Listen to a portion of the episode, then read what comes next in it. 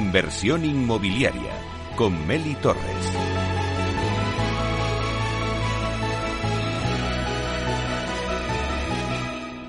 La entrevista. Bueno, pues hoy la entrevista de la semana se la vamos a dedicar a Miguel Ángel Peña, que es consejero delegado de Living del Grupo LAR. Y es que Grupo LAR es una inmobiliaria española con más de 50 años de historia, es propiedad de la familia Pereda Invierte y desarrolla en proyectos inmobiliarios en la práctica totalidad de casi todos los segmentos. Bueno, como promotor actualmente está presente en seis países y dispone de más de 14.690 viviendas en promoción. Bueno, pues hoy tenemos aquí con nosotros en directo desde nuestros estudios de Capital Radio a Miguel Ángel Peña, como hemos dicho es el CEO de Living del Grupo La. Vamos a dar la bienvenida. Buenos días, Miguel Ángel. Buenos días, Meli. Eh, gracias por invitarme. Buenos días a todos los oyentes y encantado de estar aquí contigo otra vez. Bueno, la verdad es que teníamos muchas ganas de que vinieras, de charlar contigo, porque es que eh, algunos dicen que, que, bueno, pues que el 2024 es el año del living eh, en todas sus vertientes, ¿no? Que es, eh, pues esta palabra que se ha puesto de moda y que engloba, ¿no? Todas las vertientes de lo que es el ámbito residencial. Así que como CEO de Living, el Grupo LAR, nos vas a tener mucho que contar. ¿Estás de moda? Pues eh, muchas gracias. La verdad es que esto de living es la forma pija de llamar al residencial de toda la vida con otras cosas nuevas, otros segmentos que ahora si quieres hablamos un poquito que, que van apareciendo que también a su vez pues tienen nombres pijos, ¿no? En inglés. Eh, el año 24, bueno, el 23, ¿no? Vamos a hablar antes del 23 del 24. Yo, yo creo que el 23 ha sido un año curioso. Yo la verdad es que en mi, en mi carrera profesional no he visto un año en el que haya habido una disociación tan grande entre lo que es la operación y la inversión. Es decir, en general, y nosotros, como tú apuntabas antes en Grupo LAR, no solo estamos en residencial, estamos prácticamente en todos los segmentos. Estamos en logística, estamos en centros comerciales, estamos en residencias de tercera edad, en, hoteles. entonces, prácticamente todos los activos están funcionando bien, se vende razonablemente bien, a lo mejor con algo menos de alegría. Eh, el mercado de alquiler hay una demanda eh, brutal eh, en general en, todas las eh, capitales importantes de provincia. Los centros comerciales funcionan bien. entonces, en esa parte, yo creo que el 23 ha sido un buen año. Pero es verdad que en la parte de inversión, recordemos que el, sector del real estate pues, es un sector intensivo en capital, o sea, hace falta dinero. España, desde una perspectiva marxista, pues no tiene una gran concentración de capital y por eso muchas veces hay que traerlo de fuera, de inversores institucionales. Y lo cierto es que el mercado de capitales está muy parado y ha habido muy poca inversión. Es decir, las cifras, la, caída con respecto a la inversión de anteriores ejercicios es importante y eso es la parte negativa del, del, 23. ¿no? Eh, yo creo que eso es un poco el, el balance, Meli. Claro, habéis cumplido vuestros objetivos. Los objetivos que tenéis para el 2023, ¿los habéis cumplido? Los objetivos de operación, sin duda, incluso los hemos superado prácticamente en todos los asset class que tenemos. Eh, no así los de inversión, donde, como te apuntaba, pues la, inversión ha ido mucho más lenta de, de lo que pensábamos. ¿no? Es verdad que nosotros, al estar presentes en, en varios países, pues no en todos los países es igual, ¿no? Este parón de la inversión es verdad que se debe a factores varios, ¿no? O sea, principalmente pues el, lo que estamos viendo con los tipos de interés, que ya parece que empiezan a normalizarse, pues la inflación, que también parece que se normaliza, aunque ha habido algún repunte en Estados Unidos que nos tiene a todos un poco preocupados, ¿no? Se supone que por la guerra del Mar Rojo, aunque no lo tiene claro nadie. Eh, bueno, hay una serie de, factores geopolíticos también que no se le escapan a nadie, pues que ha hecho que los inversores estén más, más retraídos. Entonces hemos cubierto nuestros objetivos en todos los activos que están en operación y nos gustaría haber invertido algo más de lo que hemos invertido, uh, pero, pero las condiciones de mercado no nos han permitido hacerlo. Como antes has comentado, el living, ¿no? Eh, bueno, pues engloba muchas partes del residencial. Si quieres, vamos a ir eh, hablando de cada uno de estos sectores donde vosotros también estáis presentes. Por ejemplo, el Bill to Rent. El Bill to Rent, eh, con la ley de vivienda, por el control de los precios, pues ha hecho, como decías, que muchos inversores también, eh, bueno, pues se puedan quedar en stand-by viendo a ver lo que pasa. Eh, sin embargo, vosotros habéis seguido adelante con vuestro objetivo, que, bueno, pues era desarrollar y gestionar a largo plazo una cartera de 5.000 viviendas en alquiler. Bueno, cuéntame eh, un poquito cómo tenéis esta gestión actualmente eh, y bueno, y qué, cartera tenéis no de Bilturren en construcción, vuestros planes en Bilturren. Claro, eh, eh, nosotros en, en, vivienda para alquiler, eh, Bill es otra vez el nombre pijo de llamar a esto, eh, en vivienda alquiler tenemos efectivamente el objetivo de tener 5.000 viviendas, el objetivo inicial, porque nuestra idea es ir más allá, ¿no? 5.000 es el primer objetivo que nos hemos marcado en el acuerdo al que hemos llegado con Primonial, que es nuestro socio. Entonces, de esas 5.000, hoy tenemos 2.000 eh, en construcción. De las 2.000 en construcción, bueno, o sea, tenemos 1.000 en operación, o sea, 1.000 alquiladas o en alquiler, o sea que ya estamos operándolas, eh, y otras mil que estamos terminando la construcción. Y además todas ellas van a ir terminando pues en los próximos meses, de manera que la próxima vez que venga ya tendremos 2.000 en operación. Y es verdad que otra vez vuelvo a tocar la misma tecla, pues que eh, como el 23 ha sido un año regular en inversión, pues hemos retrasado un poco las inversiones. Es decir, este año deberíamos de tener compradas algunas más, pero precisamente porque en el 23 hemos invertido eh, poco, pues vamos un poco por debajo de lo que nos gustaría. Seguimos con el objetivo de las 5.000. Y dentro de esta vertiente del living, que, que hay, pues bueno, otras patas, ¿no? Vosotros también eh, os habéis asociado con Arcano para hacer un co-living en Málaga, eh, en Málaga Tech Park, ¿no? ¿Cómo va este proyecto? Y también, eh, dentro del sector del living, del co-living, ¿qué, apuestas tenéis? Bueno, el co-living o flex living, o ahora cada uno le llama de una manera, pero también con nombre en inglés, o sea, es, es lo de lo que estamos hablando en el fondo es de un alquiler de corta estancia. O sea, el, el co-living, vamos a llamarlo, el flex living, es un segmento que se sitúa en algún sitio entre, entre una vivienda en alquiler tradicional y un hotel, que es un sitio en el que tú vas a estar pues un día o una semana. ¿no? Entonces el coliving te permite unas estancias cortas. Generalmente cuando hablamos de este asset class hablamos de estancias pues del entorno entre cero y un año, o sea, incluso con tarifas diferentes en función del tiempo que vayas a estar. No es lo mismo la persona que se va a quedar en un año que el que se va a quedar en una semana.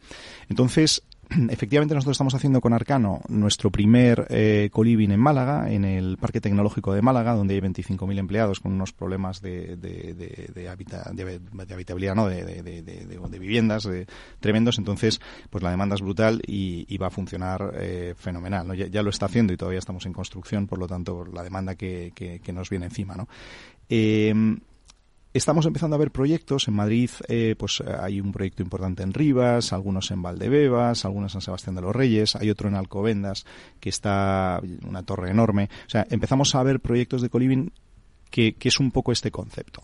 ¿Qué problema eh, tiene hoy el coliving y hay que ir con mucho cuidado? O sea, al no haber una regulación ad hoc, que es verdad que existe en Barcelona eh, y ahora en Madrid ya se están dando los primeros pasos, pues, es, pues no tiene una regulación ad hoc para él y por lo tanto en algunos casos es un deporte de riesgo porque al no existir una regulación ad hoc tienes que adaptar lo que vas a hacer a las regulaciones existentes y por lo tanto hay que tener cuidado con lo que se hace. Ahora, claramente el mercado tiene una demanda porque siempre vamos, ¿verdad?, con la regulación por detrás de, de lo que quiere el mercado pero la demanda de gente que quiere alquileres en corta estancia es muy importante. Y en lugares eh, como Madrid, ¿no? donde la población crece mucho más rápido que el, que el número de viviendas, pues soluciones como estas son fantásticas.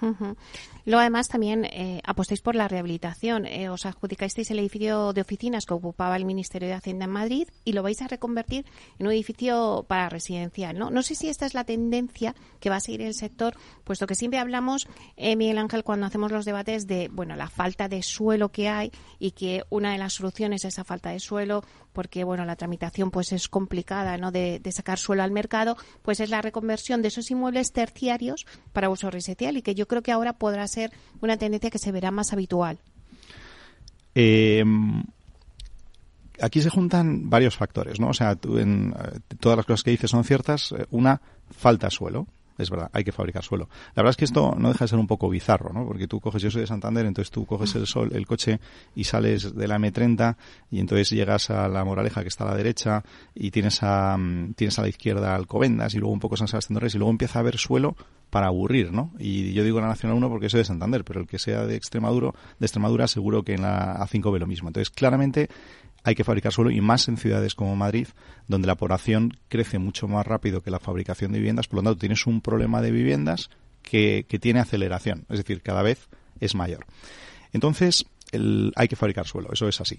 Eh, ¿Qué sucede con el mercado de oficinas? Pues ahora en las oficinas y casi lo extendería a los centros comerciales, luego podemos hablar un poquito de esto, pues eh, las oficinas son una, una que está demonizado. Es decir, como ha habido una pandemia y se trabajaba desde casa, ahora ya las oficinas eh, ya no nos sirven para nada, ya nadie va a volver a la oficina y esto no es así. Y además no es así en ciudades como Madrid, es imposible. Ahí un día podríamos hablar de la diferencia, por ejemplo, en oficinas, y perdona que me estoy desviando a las oficinas, eh, pues por ejemplo lo que pasa en Los Ángeles, que es una ciudad que no tiene centro y entonces la gente vive dispersa y entonces pues a lo mejor la gente prefiere trabajar desde casa, pero en sitios como Madrid, que tienes una concentración de, de, población con unos eh, eh, con unas comunicaciones, no con unos sistemas de transporte fantásticos, donde la gente vive en apartamentos pequeños en el centro, claro que la gente sigue yendo a las oficinas mucho más que en Estados Unidos. Pero bueno, algo que voy es que hay eh, muchos edificios de oficinas ahora vacíos, sobre todo en zonas secundarias, que tiene todo el sentido tratar de reconvertirlos en residencial. Esto es fácil de decir, pero es muy difícil de hacer. Es decir, cambiar un uso de oficinas a residencial es algo tan complicado o más como desarrollar un suelo. Por lo tanto, al final el problema es el mismo. Nosotros hemos ganado una subasta pública para hacernos efectivamente con eh, la torre donde estaban las oficinas de Hacienda en María de Molina 50 y estamos encantados, ¿no? O sea, es un proyectazo eh, pues de 40.000 metros cuadrados donde vamos a hacer eh, viviendas y una residencia de estudiantes. Eh, estamos ahora mm, eh, haciendo el proyecto, haciendo más de acuerdo con la comunidad de propietarios, porque hay otras personas que viven y, por supuesto hay que hacerlo de acuerdo con ellos. Eh, pero aquí el cambio es muy sencillo, porque este edificio tenía un uso característico residencial y por lo tanto no hay que hacer un cambio de uso. Podía ser usado como oficinas o residencial, lo cual facilita todo el trámite. Pero si tienes un suelo terciario, como tú apuntabas, que es de oficinas y quieres cambiarlo a, residencial, cuidado, porque eso es muy fácil de decir y muy difícil de hacer. Bueno, hemos tocado un poco todo el ámbito residencial, pero sí que me gustaría dar alguna pincelada del ámbito de centros comerciales y, logístico, porque también vosotros estáis eh, tocando esos segmentos. Eh, ¿Cómo marchan esos sectores? Pues eh, volviendo un poco a lo que te decía antes, a nivel operacional, los dos fantásticos. Es decir, nosotros en, logístico tenemos prácticamente 100.000 metros cuadrados en desarrollo. Acabamos de entregar un proyecto de 22.000 metros cuadrados en, en Esparraguera, en Barcelona, para, para Clarion eh, Partners, que es nuestro socio. Eh, y claro, por el auge del, del, comercio electrónico, pues la logística cada vez es más importante y es un sector en el que estamos interesados, está creciendo y seguimos eh, apostando. ¿no? Eh, y los centros comerciales pues ah, nosotros, eh, o sea, pues nosotros tenemos 14, dentro del área España, gestionamos 14 eh, centros comerciales, eh, 96% de ocupación, 75 millones de visitas al año. Otra vez operacionalmente funcionan como, como tiros, ¿no? O sea, solo hay que ver eh, la de España, que es cotizada y por lo tanto los resultados son públicos, pues cómo, cómo están funcionando.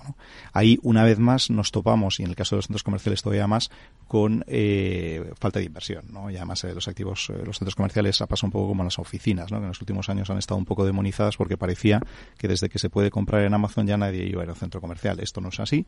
Eh, y de hecho, eh, es un sector de los que a nosotros nos encanta. Estamos viendo operaciones en el mercado. Han salido en prensa, pues eh, Isla Azul, que lo promovimos nosotros y que ahora se vende. Sanadú salió el otro día. Estamos viendo operaciones y, vamos a ver movimientos en el mercado, seguro. Bueno, y además que, que pues vuestra eh, pata de, la Socimi estáis de aniversario, estabais en el décimo aniversario. El décimo aniversario, efectivamente. Eh, además, eh, aquí debo de recordar con orgullo que esta es la primera Socimi cotizada que hubo en España, que la lanzamos nosotros, de lo cual estamos totalmente orgullosos y, y, hacer 10 años en, bolsa, pues es un hito, ¿no? Vamos a hacer un fiestón al que te vamos a invitar, por supuesto, y, y queremos celebrarlo porque además es, desde luego, son 10 años de éxito. Hay que celebrarlo, claro que sí. Eh, también me gustaría tocar contigo el tema de la innovación, porque desde luego Grupolar siempre ha apostado por la innovación. Eh, creasteis LARTEC, el vehículo de inversión en startups Procter de Grupolar. Eh, se puso como objetivo llegar a 2023 eh, invertir 400.000 euros en proyectos enfocados principalmente en LOT, conectividad, datos eh, que puedan aplicarse, por supuesto, al sector inmobiliario, retail o, logístico. Eh, cuéntanos un poquito cómo ha ido el año para, para el Artec. Claro, nosotros eh, antes apuntaba que lanzamos la primera Socima y, yo creo que somos reconocidos en el mercado como tipos inquietos, innovadores y hasta pesados en este aspecto, ¿no? Eh, entonces, efectivamente, tenemos una compañía que se llama Lartec que invierte en PropTech, que además invierte en startups. Eso nos ayuda eh, pues a, estar muy en el mercado, a estar viendo tendencias y también a ayudar compañías que están creciendo y que, y que, y que claramente hay algunas con un potencial tremendo. ¿no? Eh, nosotros ahí invertimos, eh, ya tenemos unas cuantas inversiones en, varias compañías muy, diversas, ¿no? O sea, pues desde, desde el ecómetro que mide todos los parámetros eh, posibles de huella de carbono, y 133 parámetros relacionados con, con, el, con el medio ambiente que utilizamos en todos nuestros proyectos y que trabaja para muchas otras compañías. Tenemos plataformas de pago digital para los centros comerciales. Tenemos, en fin, eh, inversiones muy diversas, ¿no? Y una eh, con la que estamos encantados porque además hace poco hemos tenido buenas noticias. Nosotros, conjuntamente con Renta 4 y con IoBuilders, que son nuestros socios, hemos lanzado una plataforma de tokenización de activos inmobiliarios que es eh, innovadora, pero no solo porque tocan activos inmobiliarios, sino porque llevamos ya un año y medio en el sandbox de la CNMV y estamos consiguiendo todas las licencias para poder operar en un mercado secundario regulado de transacción de tokens inmobiliarios. ¿no? Ahora además estamos, eh, vamos a incorporar en breve algún socio relevante y es un proyecto que todavía ya, vamos, con él dos años y pico, ¿no?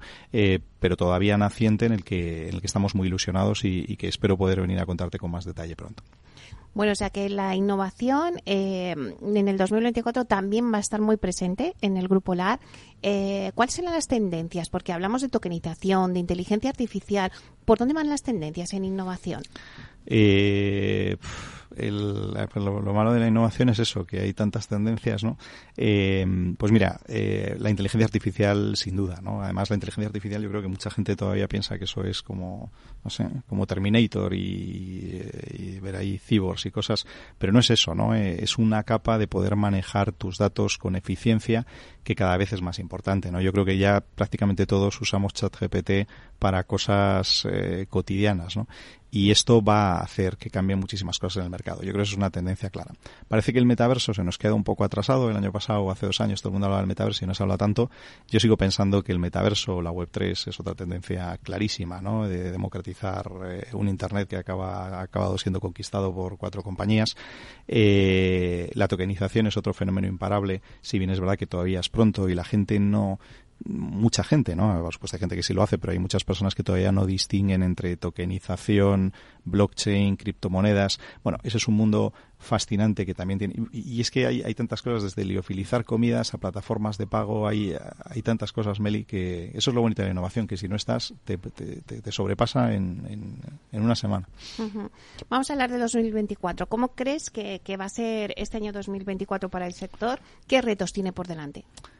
Pues eh, yo creo que hay dos retos principales, ¿no? Uno es, perdón, uno es eh, mantener eh, la operación como hasta ahora, es decir, como os decía antes, yo creo que en todos los segmentos del real estate operativamente están funcionando razonablemente bien, pero yo creo que el, el gran reto, perdón.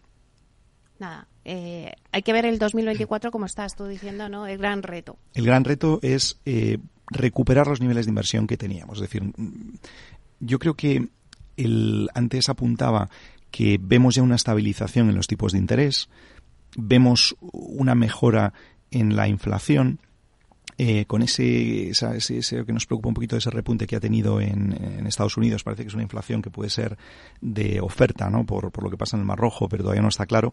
Pero parece que se controla. Y lo que empezamos a ver es movimiento en, pues en el mercado de capitales, ¿no? Y eso, además nosotros vemos movimiento en el mercado de capitales y vemos muchísimo interés por España. Es decir, a, pesar de los problemas que tenemos, que claro que los tenemos, pero bueno, eh, no, no, nos acomplejemos, ¿no? Porque luego cuando miras lo que pasa en, en, UK o lo que pasa en Francia o lo que pasa en otros países, pues es tan parecido a nosotros, ¿no? Entonces, hay capital queriendo entrar, y lo que tenemos que, yo creo el reto para este año es conseguir, y para eso también es importante lo que hacemos los que estamos aquí, pues reactivar la inversión. ¿no? Yo no creo que en el primer semestre veamos eso, pero yo creo que el segundo semestre tiene que ser. ¿no? Hay, hay, hay dinero queriendo entrar en el país, hay muchas cosas que hacer y, tenemos que ser capaces. O sea, en este país cada vez hay mejores profesionales en este sector que eso contribuye a, pues a, traer el, capital. ¿no? Luego pensemos que además esto es muy importante, el empleo hemos tenido en, pues en esta, voy a crisis que hemos pasado, pues el empleo no ha decaído y eso va a hacer que salgamos antes y cuantos más proyectos hagamos, es decir, cuanto más dinero traigamos a España para hacer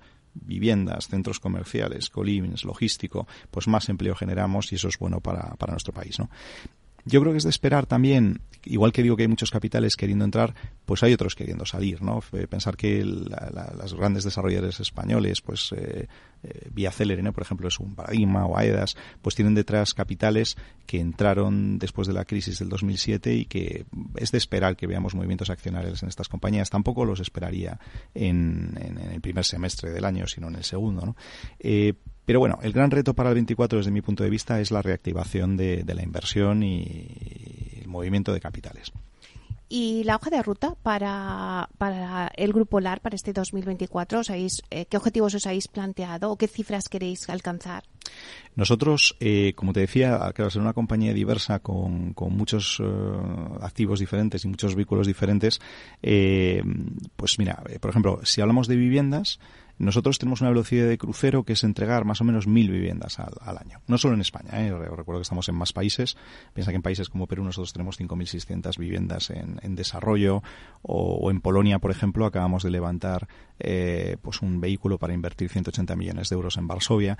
Entonces nosotros eh, a nivel de vivienda mil eh, al año, ¿no? Ese es un poco el objetivo. En vivienda en renta, pues ese vehículo de 5.000, pues completarlo. Os comentaba que en 23 hemos ralentizado un poco las inversiones, pero retomarlas y vamos a ver si ya en el 24 tenemos las 5.000 eh, compradas. Eh, centros comerciales, pues en estas operaciones que hablábamos antes y que hay, desde luego nos gustaría invertir más, ¿no? Logístico también, bueno, crecer, eh, al final estoy volviendo a hablar de lo mismo, ¿no? O sea, que se reactive la inversión porque tenemos eh, munición preparada y que las condiciones del mercado nos permitan eh, cumplir nuestros, nuestros objetivos de inversión. Oye, Miguel Ángel, y ahora que ya tenemos Ministerio de Vivienda, eh, no sé si, bueno, me imagino es bueno, ¿no?, para todo el sector. Eh, ¿Qué le pediríais al Gobierno en materia de vivienda desde Grupo LAR? Bueno, yo, yo de política no entiendo, ¿no? Entonces, claro, y además no entiendo y cada vez entiendo menos. Pero bueno, ya que me lo preguntas, desde una perspectiva profesional, yo lo que pediría es solo una cosa, ¿no? Y es que dejen de hacer política con la vivienda y que hagan una política de vivienda, ¿no? O sea, hay ciudades, Madrid, que es donde vivimos tú y yo, es el, el mejor ejemplo, donde hay, un problema serio de acceso a la vivienda, porque claro, si una ciudad, perdona porque no tengo ahora la cifra en la cabeza, pero desde luego en la Comunidad de Madrid la población ha crecido más de 100.000 personas, sé que es un número que está por encima de las 100.000 personas. Si en España se hacen 90.000 viviendas y en Madrid serán pues como 30.000 a lo mejor, pues lo que decía antes, tú tienes un problema de que te viene gente que no tiene dónde vivir. Eso te presiona los precios de alquiler para arriba, te presiona los precios de venta para arriba, bueno, en fin, eh, entonces lo que hay que hacer son políticas que van un poco en la línea de lo que tú apuntabas antes, es decir, fabricar más suelo, facilitar el cambio de edificios de oficinas a viviendas, es decir, poner los medios para que se hagan más viviendas y no eh, pues poner puertas al campo y limitaciones que, que lo que hacen es ahuyentar la inversión. Es decir, tenemos, Meli, un país fantástico, como decía antes, con un montón de gente que quiere invertir. Entonces yo lo único que pediría al gobierno es que no espante a los inversores. Para atraer esa inversión, ¿no? Que, se ha caído un poco en el 2020. Bueno, atraer, lo bueno que tenemos es que la inversión ya está traída y viene sola. Lo que tenemos que hacer es no espantarla. bueno, Miguel Ángel Peña, consejero delegado del IBEN del Grupo LAR, sabes que siempre es un placer. Siempre es un placer para mí. Esta es tu casa y te, pues aquí tienes las puertas abiertas para cuando quieras. Muchas gracias, Meli. Nos veremos en la fiesta del décimo aniversario de la España. Ahí estaremos. Gracias.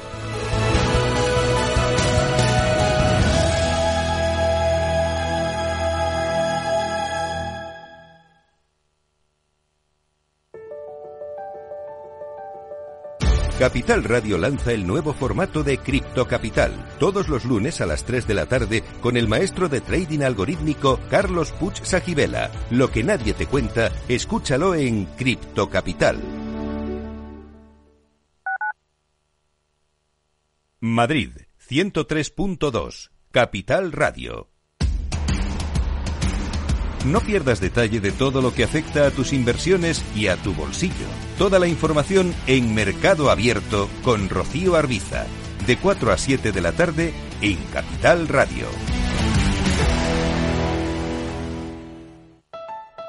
Escucha cada jueves, a partir de las 11 de la noche, en Líderes Globales, las entrevistas que Raúl Castro nos trae desde Florida personas inspiradoras de habla hispana que han destacado en sus actividades más allá de nuestras fronteras y que nos dejan sus enseñanzas y aprendizajes desde el punto de vista más personal.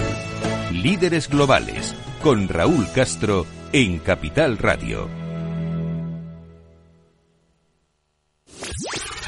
Capital Radio, la genuina radio económica. Siente la economía.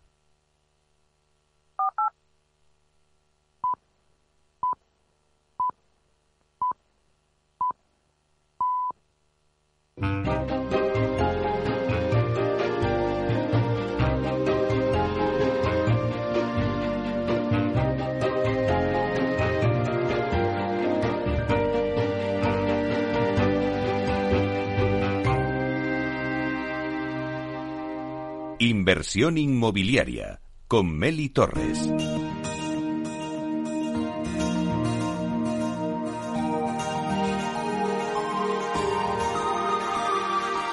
En nuestra sección La Vía Sostenible con Vía Ágora os contamos la transformación de la vivienda del futuro enfocada en una construcción sostenible como pilar principal. Bueno, pues hoy en la vía sostenible os hablamos de Lignum Tech, que ha obtenido el sello de PYME Innovadora. Lignum Tech es una compañía perteneciente a la corporación Vía Agora y ha obtenido este sello PYME Innovadora, que reconoce a aquellas pequeñas y medianas empresas con carácter innovador. El Ministerio de Ciencia, Innovación y Universidades ha valorado la continua vigilancia tecnológica que desarrolla la compañía, además de su compromiso con la transformación del inmobiliario hacia un modelo industrializado más sostenible y eficiente. El Ministerio ha otorgado este sello a Lignum Tech tras haber obtenido la concesión de una patente europea al desarrollar el primer sistema de fachada industrializada ventilada de entramado ligero de madera del mercado. La certificación tiene una validez de cinco años y acredita que Lignum Tech ha desarrollado o está desarrollando actividades relacionadas con la investigación o el desarrollo tecnológico. Bueno, pues para hablarnos de todo ello tenemos con nosotros hoy en directo a León Morera, que es técnico del Departamento de Innovación de la Corporación Vía Agora y que vamos a saludar ya. Buenos días, León. Hola, Meli, buenos días. Bueno, eh, decía un poquito en la introducción, ¿no? Que habéis obtenido el sello de Pyme Innovadora. ¿En qué consiste este sello, León? Bueno, pues este distintivo fue creado en 2014 a través de un Real Decreto con el objetivo de facilitar la aplicación de incentivos a aquellas pequeñas y medianas empresas, o sea, las pymes, que consiguiesen acreditar la realización de actividades de I+D o de innovación.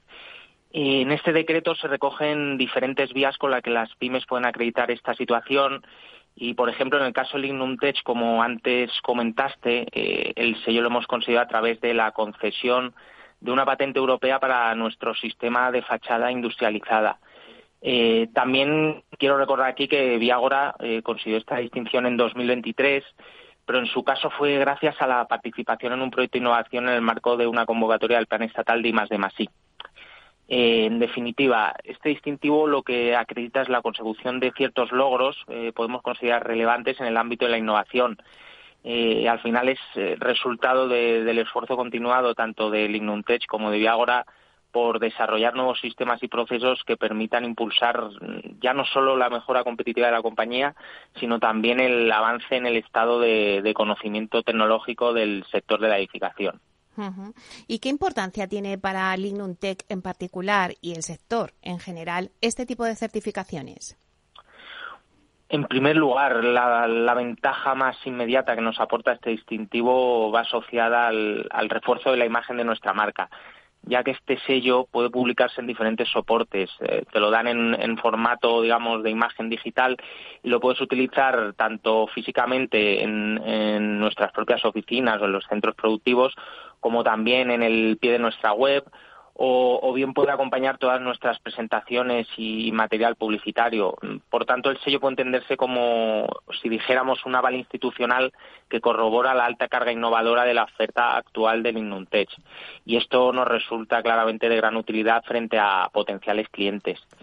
Luego, otra de las ventajas que tiene el sello PYME Innovadora es que nos posiciona de manera preferente ante ciertas solicitudes de incentivos públicos.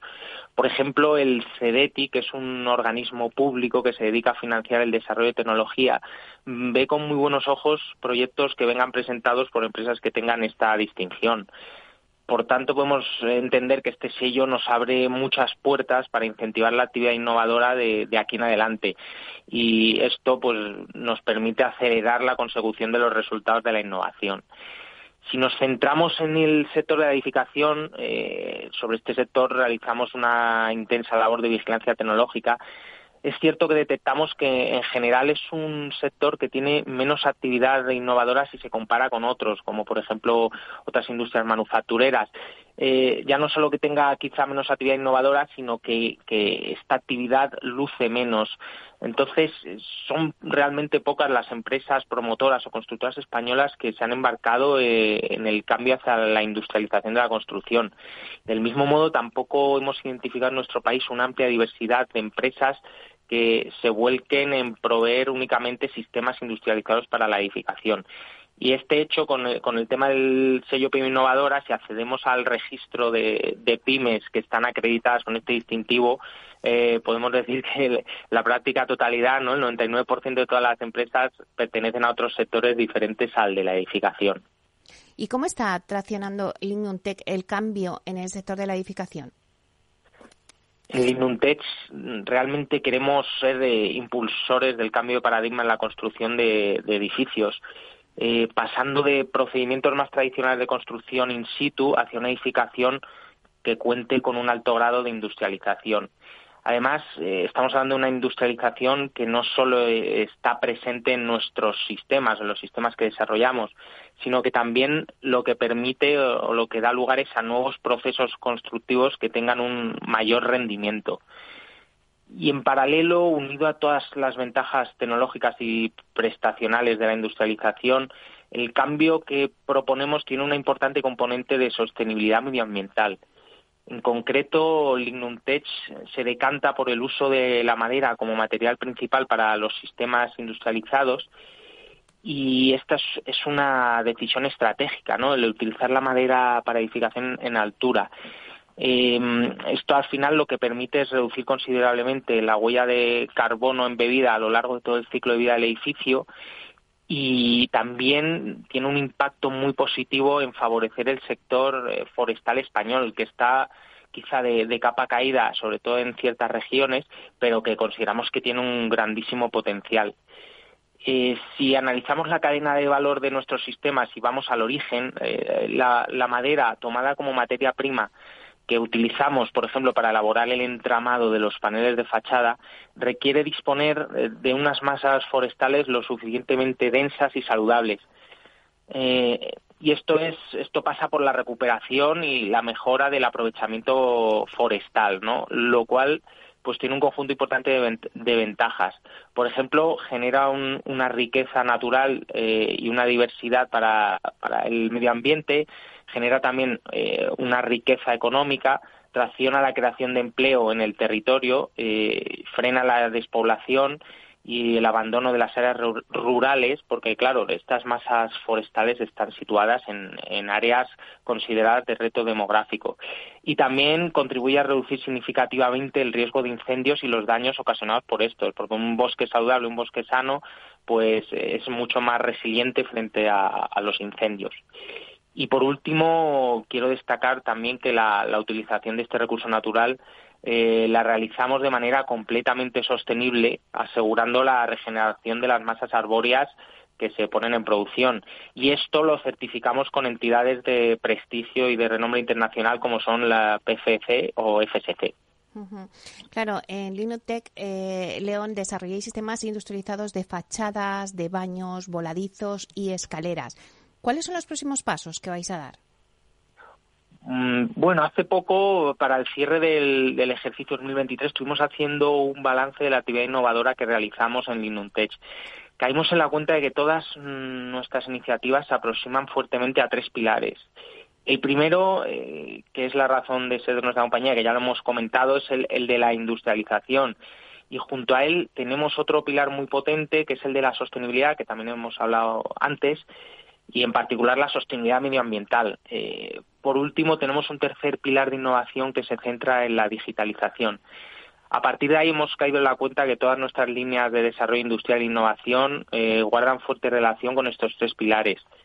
Eh, por eso nuestro roadmap tecnológico están, por ejemplo, la tecnificación y hibridación de materiales, el impulso de la gestión forestal sostenible, entendiendo que la madera también es un material capaz de fijar carbono y contribuir, por tanto, a la mitigación del cambio climático.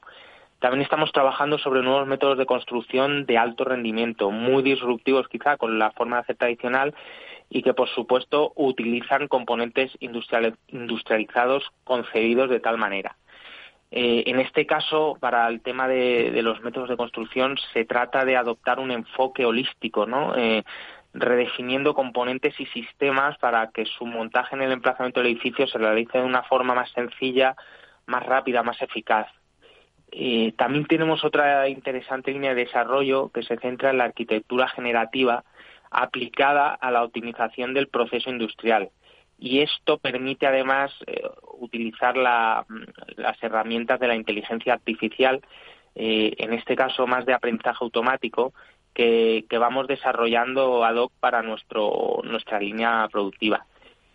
Y por último, seguimos, por supuesto, trabajando en aumentar el campo de aplicación de nuestros sistemas para dar respuesta a todas las singularidades constructivas de cada proyecto y extender su utilización a otros usos de edificio.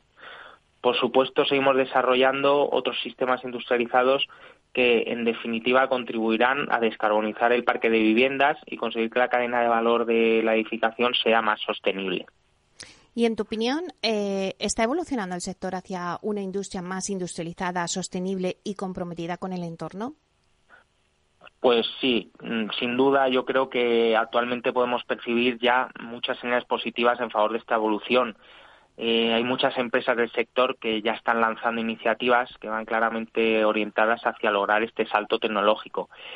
Pero también creo que todavía queda mucho camino por recorrer, ya que muchas de estas iniciativas son todavía, digamos, aisladas eh, y, y, no hemos identificado que todas las todas las empresas del sector hayan realizado un vuelco, un giro completo de carácter estratégico hacia, hacia este salto, hacia este cambio.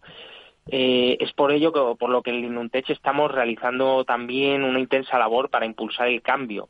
Eh, creemos que el, tanto el sector como la industria necesitan también formación, y eh, existe, por ejemplo, cierto desconocimiento en torno al uso de la madera en la edificación, incluso entre los perfiles más técnicos, ¿no? Porque los, eh, los programas formativos e incluso la reglamentación eh, tradicionalmente ha estado muy posicionada hacia otros materiales como acero y hormigón y por ello desde la compañía estamos realizando también esa función de divulgación para desmitificar falsas creencias que existen en torno a la madera y situarla en el lugar que verdaderamente se merece por sus grandes prestaciones, tanto tecnológicas como también la componente ambiental.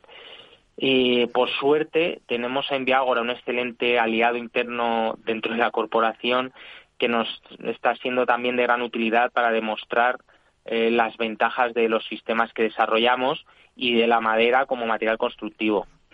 Pero bueno, en definitiva y por resumir, eh, opino que el cambio está sucediendo y que por suerte somos coprotagonistas de este salto hacia un sector más industrializado y verdaderamente sostenible. Bueno, pues muchísimas gracias, León Morera, técnico del Departamento de Innovación de la Corporación Viagora, y felicidades por ese sello PIB Innovadora. Muchas gracias. Muchas gracias, Meli. Ha sido un placer. Hasta pronto.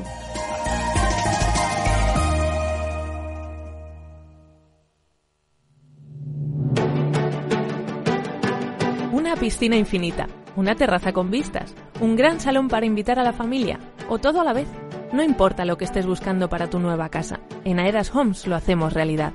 Entra en aedashomes.com y sal de la fila de los que sueñan. Aedas Homes, tu casa, por fin.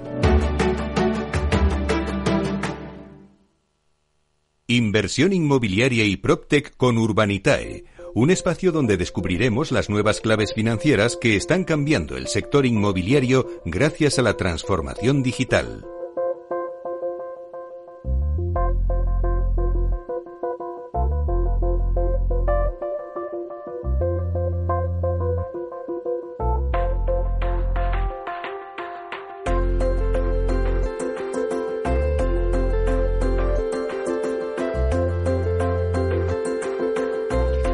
Pues ahora en nuestro espacio Inversión Inmobiliaria y Proctec con Urbanitae vamos a daros los nuevos... Eh... Ay, un segundo. Perdonad, los nuevas claves financieras que están cambiando el sector inmobiliario gracias a la transformación digital. Y bueno, ¿quién mejor para hablarnos de la actualidad del sector que Diego Bestar, consejero delegado y fundador de Urbanitae, que le tenemos ahora en directo? Vamos a hablar con él. Buenos días, Diego. ¿Qué tal, Meli? Buenos días, un placer como siempre estar por aquí. Bueno, pues eh, cuéntanos un poquito, Diego, porque vamos a hacer un repaso. Eh, mira, acabo de tener ahora a Miguel Ángel Peña, que es el CEO de Living del Grupo LAR, y hablábamos un poco de que el 2023, pues bueno, pues no se ha dado tanto la inversión que se preveía en el sector y que eh, se esperaba para el 2024 que se repuntara, ¿no? Era el reto, ¿no? De conseguir, pues que aumentara esa inversión. Y precisamente eh, quería hablar contigo porque CB Richard acaba de dar a conocer los datos de cierre del mercado inmobiliario en 2023 y según la consultora, la inversión inmobiliaria en España ha cerrado el año con 11.200 millones de euros de inversión inmobiliaria bueno, pues tras respuntar en el cuarto trimestre, ¿no? Me gustaría que habláramos de este informe y cómo lo has visto tú. Bueno, pues eh, eh, lo que decía el compañero anteriormente de que no se habían cumplido los objetivos, yo creo que, el informe de CBRE eh, dice un poco lo contrario, ¿no? De hecho, es verdad que, venimos de, tener una caída, pues para ponerlo en, en contexto, en el 2022 eh, se alcanzó la cifra récord de inversión de, de 17.600 millones de euros invertidos en el sector. En el 2023 nos fuimos a 11.200, como bien has dicho, es una caída del 36%. Pero de hecho, en el propio informe de CBRE, CBRE saca pecho de que, de que sus previsiones eh, a cierre del 2022 era que la caída estuviera entre el 30 y el 40% en la inversión y de hecho se han quedado justo en ese 37. Y de hecho yo creo que la, la, media estimada por el mercado era, o sea, la previsión generalizada era que hubieran caídas de más cercanas al 50%. O sea que, que el mercado ya lo estaba descontando y por varias razones, ¿no? Al final eh, tengamos en cuenta que, número uno, venimos de un año récord, como el año 2022, 17.600 millones, que ya es, poco, ya es mucho, eh, y después de un año récord, pues lo normal es que se vuelva, se vuelva a la normalidad con un poco menos, ¿no? Eh, para tener en cuenta que hemos tenido subidas de tipos de interés eh, bastante, bastante repunte, bueno, bastante elevadas. y todo lo que ha ocurrido con la incertidumbre, la guerra de, Ucrania y todo eso, la inversión se ha comportado excelentemente y de hecho el, nivel de 11.200 millones de euros está en línea con, con los años anteriores al, al gran bueno, pues gran geste que tuvimos en el 2023. Así que, bueno, a priori eh, era lo esperado, no, se, no ha caído más de lo esperado, de hecho creo que ha, caído un poquito menos. Y, bueno, lo que estamos viendo es que, por ejemplo, el sector hotelero es lo que lidera la inversión, está liderándolo eh, con creces, con un 35% del total, y el residencial en este caso se queda en segundo puesto con el 27%. Así que, bueno, entre el hotelero y el residencial acumulan eh, bastante más del 50% y luego el resto pues iría a alternativos, a oficinas, a retail, etcétera. Bueno, Diego, cambiemos de tercio. Ahora vamos a centrarnos en la actualidad de vuestra plataforma. Eh, bueno, pues habéis dado el salto de la compañía, ya lo comentábamos el otro día, a Francia y Portugal. Y Urbanitae ha alcanzado una alianza con la gestora de inversiones Sandbank eh, para lanzar el fondo Promo Urbanitae 2, que invertirá en proyectos inmobiliarios en España. Bueno, cuéntanos un poquito todos los detalles de esta alianza. Bueno, nosotros eh, tenemos una excelente relación con Ambank eh, desde hace ya bastante tiempo. De hecho, eh, cualquier cliente que quiera puede invertir a través del neobanco de Ambank, que es MyInvestor. O sea que, que bueno, llevamos trabajando con Ambank y tenemos muy buena relación. Y Ambank pues está planteando o está preparando ya el lanzamiento de un fondo para coinvertir en proyectos nuestros. Entonces, básicamente, Ambank lo que ve es que dentro de su, aparte de la, del cliente pequeño y mediano que tienen en MyInvestor, dentro de su banca privada también tienen clientes que quieren invertir en inmobiliario y, bueno, pues Banca ha determinado que invertir en inmobiliario a través de Urbanitae es probablemente la mejor opción del mercado, con lo cual han decidido montar un fondo de coinversión que básicamente lo que va a hacer es coinvertir pues, eh, eh, al lado de los pequeños y medianos inversores que ya invierten en proyectos nuestros, eh, en proyectos que vayamos publicando. Así que bueno, es un espaldarazo más a, la labor que llevamos en los últimos años y un poco pues un sello de confianza que pone Bank una vez más en, el equipo de Urbanita y en nuestra capacidad de elegir proyectos buenos y, de, y de dar resultados, que es lo que hemos hecho hasta, hasta la fecha. qué bueno. Bueno, y por otra parte, en lo que respecta a de proyectos. Habéis estrenado el año con una nueva oportunidad de obra nueva en Gran Canaria, un proyecto de plusvalías y otro proyecto de rentas en Zaragoza. No sé qué respuesta habéis tenido ya por parte de vuestros inversores. No sé si nos puedes dar algún detalle más. Sí, claro, el proyecto de, el primer proyecto de rentas del año, que fue el primer proyecto del año, de hecho, eh, bueno, pues hemos comprado un local comercial que ya estaba alquilado a la cadena Pepco, que es una cadena de tiendas que está ahora mismo en, en, auge por toda Europa. De hecho, tiene un plan de expansión tremendo, ¿no? bueno, y este local comercial está en el centro de Zaragoza, en una de las mejores zonas de Zaragoza. Eh, ha firmado un contrato de obligado cumplimiento eh, y bueno, pues entramos en, sociedad entre todos para comprarnos el activo y que genere alquileres todos los meses para repartirlo entre, entre los inversores. Era un ticket cercano al millón y medio de euros que iba a dar una rentabilidad o da una rentabilidad cercana al 5,5% anual neto y este proyecto pues se financió en un poquito más de 24 horas. Así que en línea con los otros proyectos de renta que hemos tenido, eh, la gente sigue muy interesada en invertir en este tipo de proyectos. Y luego el segundo proyecto que tenemos, que de hecho se abre esta tarde a, invertir a las 4 de la tarde, es un proyecto de obra nueva residencial en, Gran Canaria, la primera vez que operamos en, la isla. Y, en este caso, en la zona de Telde, pues vamos a hacer una, promoción de 50 villas eh, con un promotor muy especializado de, de la zona que se llama Brasier y, bueno, pues eh, encantados de trabajar con ellos. Es la primera vez que trabajamos con ellos y este proyecto es bastante seguro dentro de lo que es el mundo de la promoción. Tiene ya licencia de obras concedida. Eh, el, promotor invierte bastante capital en el proyecto y, de hecho ya tiene más del 40% de las viviendas vendidas. Así que eh, un proyecto bastante seguro y con rentabilidades de doble dígito estimadas. Eh, la verdad es que estamos muy contentos de arrancar el año con este tipo de proyecto de, plusvalía. Claro, con este proyecto de plusvalía, rentabilidades decías del, de dos dígitos. Sí, eh, a ver, los proyectos de plusvalía de obra nueva residencial, de promoción, eh, tradicionalmente han dado cerca de un 17% anualizado.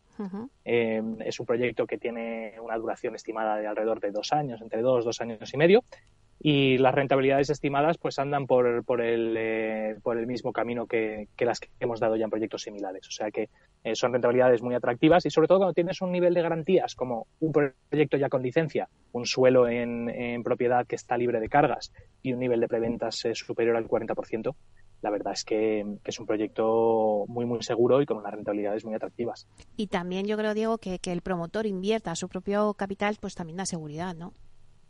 Por supuesto, al final la mejor manera de alinear los intereses es que todos nos juguemos las perras, como aquel que dice, y que, y que el, inversor, el promotor, que al final es el que tiene que llevar a cabo el proyecto, esté invertido eh, con, el resto de los inversores y tenga tanto interés o incluso más en que, en que el proyecto vaya bien. Pues este proyecto decías que, lo sacáis esta tarde, así que todos los inversores que nos estén escuchando, eh, bueno, pues que estén atentos a, vuestra plataforma porque eh, se abre el ticket para, para, este, para invertir en este proyecto en, en Gran Canaria. Eh, sí, únicamente, Meli, por, comentarlo, si alguien nos escucha que no ha invertido nunca, eh, es importante que sepan que la verdad es que los proyectos suelen financiarse muy, muy rápido. Y en este proyecto, siendo el primer del año, habiendo tenido un medio descanso de no publicar nada en dos semanitas eh, al principio del año, eh, la previsión que tenemos que se cierre en cuestión de segundos. Así que eh, hay, va, a haber que estar muy atento y, dispuesto y en el caso de los inversores que se queden fuera porque no lleguen a tiempo, tenemos más proyectos que van a salir pronto. Claro, de eso quiero que me hables ahora. háblanos un poquito de las próximas oportunidades de inversión que va a haber en vuestra plataforma si alguno pues no llega a este proyecto de, que lancéis por la tarde en Gran Canaria pues estamos muy, muy cerca. Posiblemente en los próximos minutos publiquemos eh, el siguiente proyecto, que será ya para, la semana que viene, para abrirlo la semana que viene inversión. Es un proyecto similar al de Brasivilas en, en Gran Canaria, promoción de obra nueva, eh, también de, villas, con un nivel de preventas muy potente, licencia de obra también, o sea que probablemente el mismo nivel de seguridad y rentabilidades muy similares. Así que, eh, insisto, el que no el que no llegue a tiempo hoy siempre puede, puede esperar al siguiente, que, será pronto. Y luego el, siguiente proyecto que lanzaremos será un proyecto de rentas. Eh, me encantaría poder contártelo, Meli, eh, porque estamos deseando poder lanzarlo. Va a ser un, un, proyecto que va a marcar un antes y un después en el mundo del crowdfunding. Va a ser un hito. y oye, si hablamos la semana que viene, te lo contaré, te lo contaré en directo, porque es el típico proyecto que la verdad es que da gusto comunicarlo y, si es en este programa, pues mejor aún. bueno, pues la apunta aquí para, para que hablemos porque os estáis moviendo en eso, ¿no? En proyectos de obra nueva y de rentas, por lo que veo. Sí, a ver, el año pasado fue un año que quizás eh, el titular sería, mm, eh, nos hemos enfocado más en, deuda que en, que en proyectos de equity o de plusvalías. Eh, este año yo creo que vamos a seguir el 50-50, es decir, el 50% serán en proyectos de, equity, de obra nueva residencial, y, la otra mitad será, rentas, perdón, deuda, en el que damos préstamos a, promotores. Pero es verdad que rentas vamos viendo que, tiene mucho sentido, eh, la gente va cogiéndole el gusto a la inversión y a tener ingresos recurrentes. Esto de poder comprarnos entre todos un activo que esté alquilado a una marca conocida y que nos genere alquileres todos los meses, es una pasada. Hasta ahora, para tener rentas de este tipo, pues había que comprarse activos, gestionarlos, lidiar con el inquilino, lidiar con los vecinos. Y ahora, pues eh, ya no estás comprándote un pisillo, estamos comprando un centro comercial, estamos comprando una tienda en el centro de una ciudad. Eh, bueno, es un poco participar en la construcción de un barrio y participar de los beneficios que genera el inmueble eh, con cantidades pequeñitas de dinero. Y eso es, una pasada. Conceptualmente nos encanta y vamos a seguir eh, apostando por ello. Claro, buen ejemplo es el que nos has contado hoy, el proyecto de Pecto Delicias en, de la cadena que está de tiendas de moda, hogar y ocio en Zaragoza, ¿no? Que quién puede tener un trocito, ¿no? en alquiler de esta gran cadena, ¿no? De, de este local. Pues ahí estás. Sí, totalmente. Es el segundo PECO que hacemos, además. Eh, o sea que, bueno, ya tenemos dos en cartera, los inversores de Urbanitae. hemos hecho también una casa del libro clásica, histórica, en el centro de Vitoria. Eh, hemos hecho algún supermercado día. Eh, es decir, bueno, pues tener un pedacito del día de tu barrio en el que posiblemente puedes ir a comprar todos los días si quieres, ¿no? O puedes incluso ir a verlo y ver cómo va tu inversión. pues hasta hace poco era una cosa de ricos, era una cosa de portfolios de inversión. Y ahora, pues cualquiera con 500 eurillos puede, puede tener un pedacito de ese, de ese local. Si es que, Diego, habéis conseguido democratizar la, la, inversión, así que ahí estáis en el camino y nosotros, pues aquí para contarlo. Eh, te espero el próximo jueves que nos cuentes este proyectazo que tenéis en, en, rentas para que nos contéis a ver cómo pueden hacer también los inversores que nos están escuchando poder participar de este gran proyecto. Muchísimas gracias, Diego. Gracias, Meli, un placer. Diego Bestar, consejero delegado de Urbanitae. Un placer.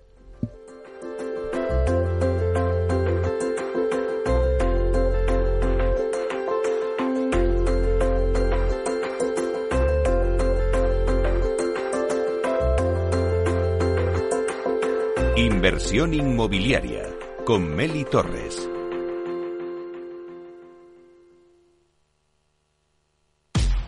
Al mal tiempo mala helada. El cambio climático lo ha cambiado todo y los riesgos son más y más imprevistos, como las lluvias, las heladas o el pedrisco. Por eso necesitas un buen seguro agrario que garantice tu tranquilidad. Y ahora es el momento de contratar tu seguro de frutales. Agroseguro. Trabaja sobre seguro.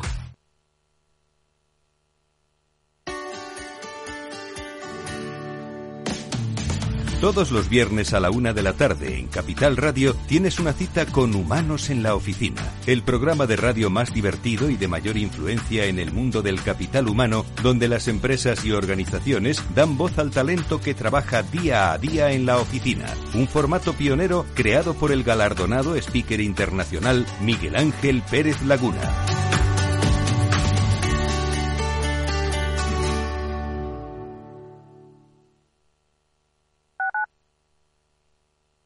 Capital Radio, Madrid, 103.2 FM. Disfruta de la mejor cocina gallega en Montes de Galicia. Todo un clásico moderno en el barrio de Salamanca. Disfruta de la variada dieta atlántica, de las mejores carnes y pescados tratados con respeto y transparencia y regados con una de las mejores bodegas de la zona. En grupo, en familia o en pareja, Montes de Galicia te ofrece el espacio perfecto en cada ocasión. No pierdas detalle de todo lo que afecta a tus inversiones y a tu bolsillo. Toda la información en Mercado Abierto con Rocío Arbiza, de 4 a 7 de la tarde en Capital Radio. Descubre el lado más verde de la economía y las empresas en una nueva newsletter de Capital Radio. Todas las claves de la semana sobre ESG en un mismo sitio. Suscríbete en capitalradio.es a claves ESG y recibe los contenidos del lado más sostenible de las empresas. La economía vuelve a El Balance con renovada presencia. La tertulia económica más simpática, entretenida y con los profesionales mejor preparados de la radio española llega todos los jueves a los micrófonos de El Balance a las 9 de la noche. Aquí, en Capital Radio. Escucha cada jueves, a partir de las 11 de la noche, en Líderes Globales, las entrevistas que Raúl Castro nos trae desde Florida. Personas inspiradoras de habla hispana que han destacado en sus actividades más allá de nuestras fronteras y que nos dejan sus enseñanzas y aprendizajes desde el punto de vista más personal. Líderes Globales, con Raúl Castro en Capital Radio.